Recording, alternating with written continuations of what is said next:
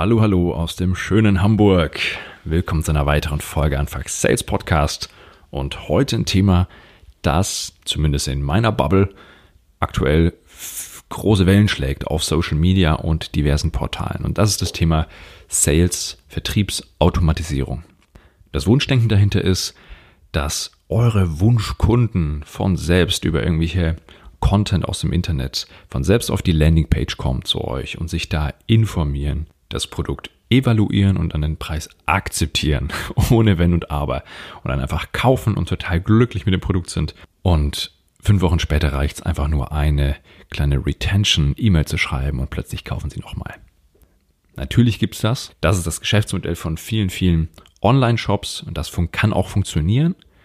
Ähm, ich wage es aber mal zu behaupten, dass die meisten von euch, die diesen Podcast hören, nicht in einem Geschäft unterwegs sind, wo das so simpel umzusetzen ist.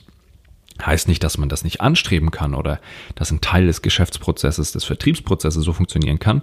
Aber mal ganz ehrlich, da ist schon ganz schön viel Humbug auch da draußen unterwegs von Leuten, die euch erklären wollen, wie leicht sie Vertrieb automatisieren können. Und mal genau hinschaut, sprechen die von Facebook-Ads, die sie für euch schalten können. Und das ist halt die Automatisierung von der Lead-Generierung, aber nicht vom Verkauf. So, das einmal, einmal klar gesagt. Wir beschäftigen uns heute nochmal tiefer mit, der, mit dem Thema Automatisierung und äh, eine kleine Überraschung habe ich für euch noch am Ende der Folge.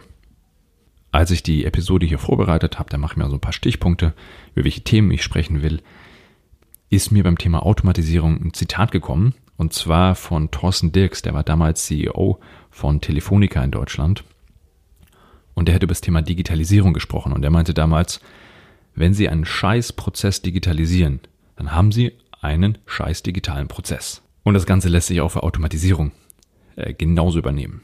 Weil nur weil was automatisiert ist, heißt es nicht, dass es besser ist. Und auch die Begriffe Digitalisierung, Automatisierung und Skalierung, die ganzen Umwörter, die werden auch extrem oft vermischt. Deswegen hier eine kurze Definition der drei Begriffe, damit wir wissen, wovon wir sprechen. Digitalisierung im Verkaufsprozess oder im Vertrieb ist erstmal ein Überbegriff für alle Lösungen, die digital laufen. Das heißt, das kann eine begleitende Lösung sein, wie ein CRM-System.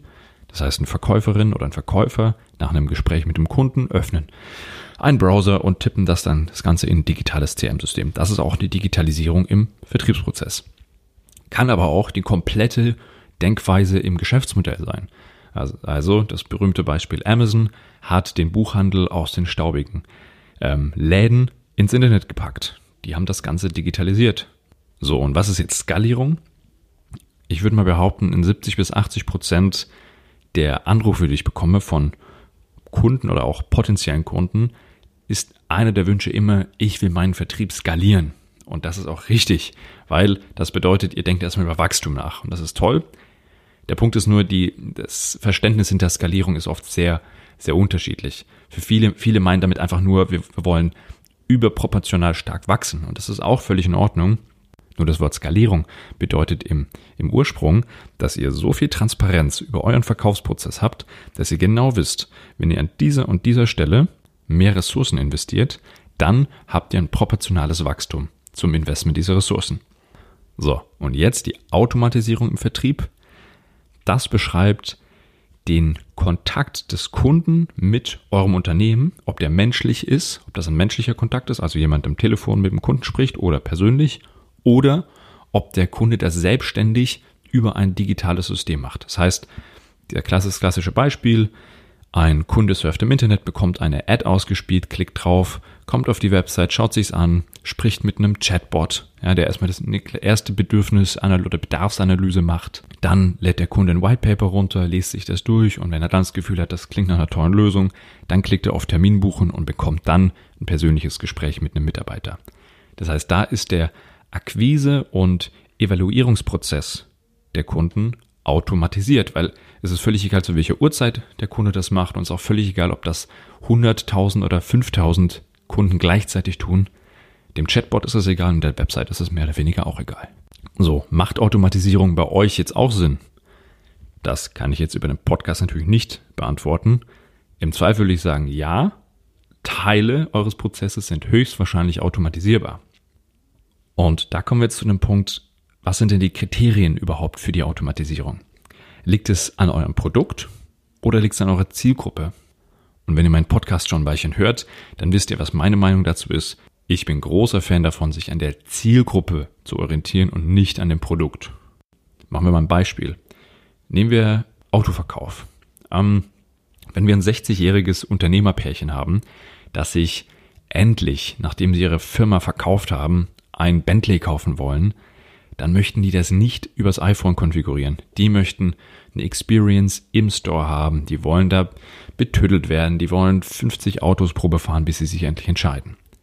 Auf der anderen Seite haben wir einen 35-jährigen Manager von Google, der ein riesen Payout hatte, weil er ein tolles Jahr hatte und der möchte sich jetzt einen Tesla kaufen und der findet das einfach ultra geil, auf dem Sofa liegen zu können und da über sein iPad seinen Tesla konfigurieren zu können. Also, beides Autos, beide fahren, die Zielgruppe ist grandios unterschiedlich und das eine ist ein sehr digitaler Prozess und das andere ist ein sehr analoger Prozess. Ist da jetzt einer besser oder schlechter? Absolut nicht. Bentley macht einen guten Job und die verkaufen ihre, meiner Meinung nach, hässlichen Autos immer noch sehr, sehr gut. Und Tesla, naja, schaut euch den Aktienkurs an. Ähm, schlecht machen die ihren Job aktuell nicht. Also, es kommt immer darauf an, was eure Zielgruppe möchte und mit welcher Zielgruppe ihr zusammenarbeiten möchtet. Also, ihr wollt euren Vertrieb jetzt automatisieren und zumindest Teile davon. Wie geht ihr vor? Als allererstes müsst ihr genau wissen, welche Customer Journey eure Kunden bevorzugen. Wann, wie und warum kaufen die denn bei euch? Hilfreich ist da diese Übung, die nennt sich Customer Journey Mapping. Das ist eine tolle Übung, die es euch ermöglicht, Transparenz in euren Kundenkontakt zu bekommen. Und zwar läuft das folgendermaßen an. Ihr schaut euch genau an, an welcher Stelle euer Kunde Kontakt mit eurem Unternehmen hat. Und ihr schaut euch an, wie die Emotionszustände dieses Kunden in diesem Moment sind. Was braucht der Kunde, um da glücklich zu sein, um seine Ziele erreichen zu können? Und das können teilweise super komplexe, komplexe Prozesse sein. Und wenn ihr das wisst und dann auch eure Kunden kennt, dann könnt ihr überlegen, an welcher Stelle macht es denn Sinn, dass wir dem Kunden da einen automatisierten Prozess zur Verfügung stellen und wo bleiben wir beim 1 zu 1 Kontakt. Und für diejenigen von euch, die im B2B unterwegs sind.